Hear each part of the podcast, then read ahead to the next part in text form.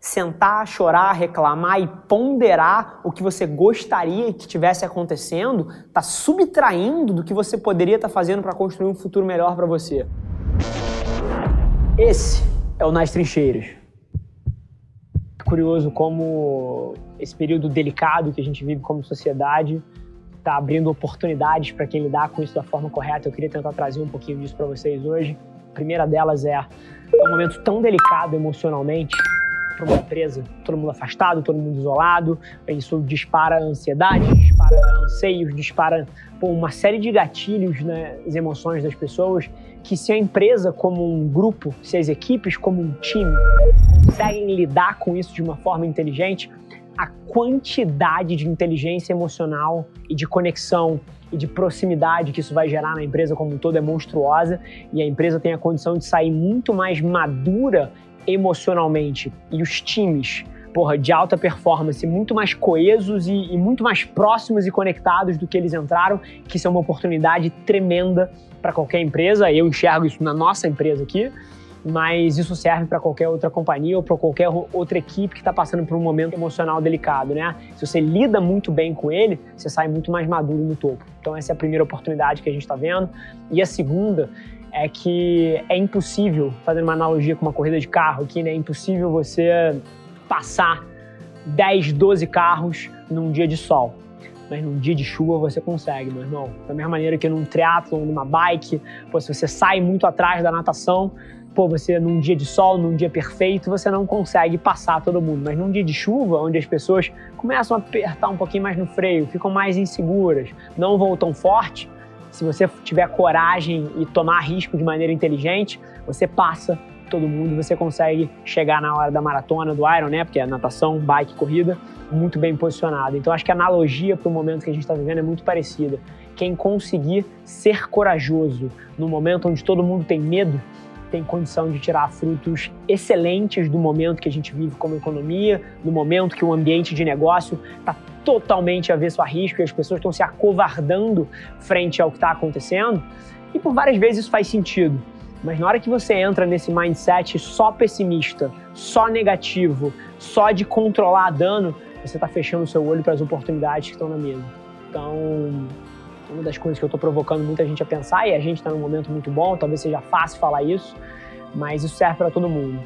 A hora que você consegue ser corajoso, onde todo mundo tem medo, e, e, o oposto também é verdade, tá? A hora que você consegue dar um passo para trás e ter medo de onde está todo mundo eufórico e corajoso, esses dois espectros aí são super interessantes de você entender. E eu tenho certeza qual que a gente está jogando agora. E acho que você pode tirar valor se você entender isso também. Fala galera, aqui é o Edwin Júnior, sócio e Managing Director na Adventures Inc. Tô aqui hackeando o podcast do Rafa para dizer que se você que está escutando esse episódio tem uma agência ou está pensando em abrir uma, você precisa conhecer a Adventures Partners, empresa do nosso grupo, que vai fazer você acelerar o crescimento do seu negócio através de consultoria, treinamento, processos e metodologias proprietárias aqui da Adventures. Acesse partners.adventures.inc e saiba mais. Grande abraço! o motivo e a razão pela qual você não pode perder o seu foco e não pode perder a sua motivação é porque se você quer alguma coisa de verdade, e mais uma vez, querer não é falar, ah, eu vou fazer aquilo e vou ver se dá certo. Eu estou interpretando o seu querer, você querer de fato, você está comprometido com o que quer que você esteja fazendo. Você não tem outra opção. E mais uma vez, não precisa ser o seu caso. Você pode estar numa fase de explorar várias paixões, de explorar as suas curiosidades. Ninguém precisa se dedicar 120% a uma coisa que ainda não acha que é o que ressoa com você. Você pode sim, você é jovem, cara, testar várias coisas, doar 20% aqui, 30% ali, 40% ali e começar a entender quem você é, entender o que você quer fazer com a sua vida. Agora, se você já decidiu o que você quer para você, você não tem outra escolha. Porque você pode ficar sentado, chorando, você pode reclamar para os outros o quão injusta a vida é e como as coisas estão sendo difíceis e quanto os clientes não ligam para o produto que você lançou. Mas isso não te avança. A única coisa que isso faz é te posicionar mais próximo da derrota. Ponto. Sentar, chorar, reclamar e ponderar o que você gostaria que tivesse acontecendo, está subtraindo do que você poderia estar tá fazendo para construir um futuro melhor para você. Então, a minha tese sobre motivação é que você não tem outra opção. E aí eu sempre gosto de dar algumas táticas de como você pode inserir no seu dia a dia isso e eu faço no meu dia a dia. Eu tenho vários objetivos, eu tenho várias ambições na minha vida, mas agora eu não acordo de manhã e espero que eu esteja motivado e torço, cruzo os dedos para que eu esteja com fogo dentro de mim para ir buscar os meus objetivos. Eu me coloco nesse estado. Todos os dias, a primeira coisa que eu faço quando eu acordo é visualizar tudo que eu quero conquistar e eu limito isso a três coisas. E eu passo de 15 a 20 minutos imaginando o quão bom seria se essas coisas se concretizassem na minha vida. E eu sinto isso, e eu imagino com riqueza, e eu sinto as emoções que eu sentiria se eu tivesse naquela posição.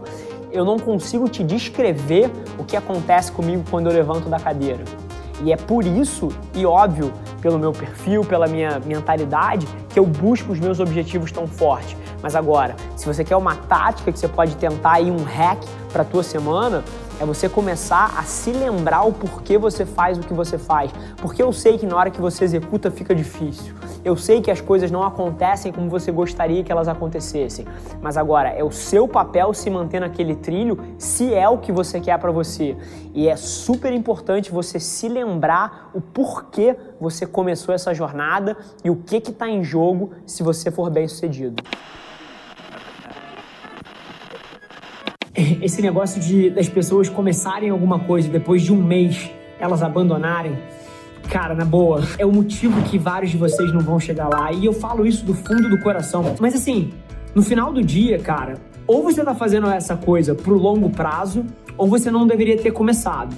Mas o que eu te digo é o seguinte: às vezes isso é um feedback do mundo que você, pô, talvez tem que repensar algumas coisas ali. Talvez você tenha que mudar a forma que você está introduzindo, as pessoas estão olhando para aquilo, pô, isso parece uma propaganda, isso não é genuíno. Mas eu te digo uma coisa: um mês é muito pouco tempo.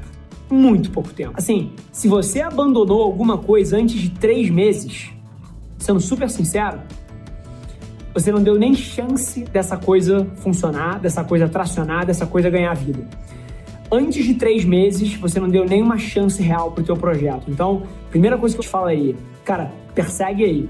Agora, número dois, ouve o teu cliente. Aquele um comentário que alguém deixou no teu vídeo, cara, manda um DM pra esse cara. Assim, aí, Ricardo Almeida, que, que você achou do vídeo? Cara, me dá um feedback franco, por favor. Cara, e deixa eu te falar, você consegue me ajudar mais ainda? Mostra para um outro amigo teu e pergunta o que, que ele acha. Aí você vê lá quem curtiu. Cara, manda DM para as 12 pessoas que curtiram, para as 9 pessoas que curtiram. Pô, tudo bom? Eu vi que você curtiu o meu vídeo. Cara, o que, que você gostou sobre ele? O que, que você não gostou? O que, que você acha que pode ser melhor? Cara, troca com as pessoas. Profundidade. Te garanto, se você fizer isso durante três meses, produzindo conteúdo, perguntando para as pessoas, coletando o feedback que o mundo te dá, tenho certeza que você vai estar num caminho bom. Agora, um mês é muito pouco tempo. Eu não cancelo nada na minha vida antes de um mês, cara. Assim, você precisa aguentar um pouquinho mais essa barra aí. E no final do dia, você precisa entender que talvez você nunca precise chegar nas milhões de visualizações. Talvez 70 para você seja o suficiente para você ter um negócio saudável, se forem as 70 pessoas certas. Então, pensa sobre isso. Esse foi mais um episódio da nossa experiência em áudio. E como eu já falei, eu adoraria saber que você está gostando do que a gente está compartilhando por aqui. Então não esquece, se você está tirando valor desse conteúdo, ia significar o um mundo para mim, que você tirasse um print da sua tela, postasse no Stories me marcando e aproveita para ir na sua plataforma favorita também e deixar um rating de cinco estrelas e um comentário lá, ajudando a gente a construir essa comunidade tão vibrante que move o Brasil para frente através do empreendedorismo e que fala desse Brasil que dá certo. É um prazer ter vocês comigo e a gente se vê no próximo episódio do podcast.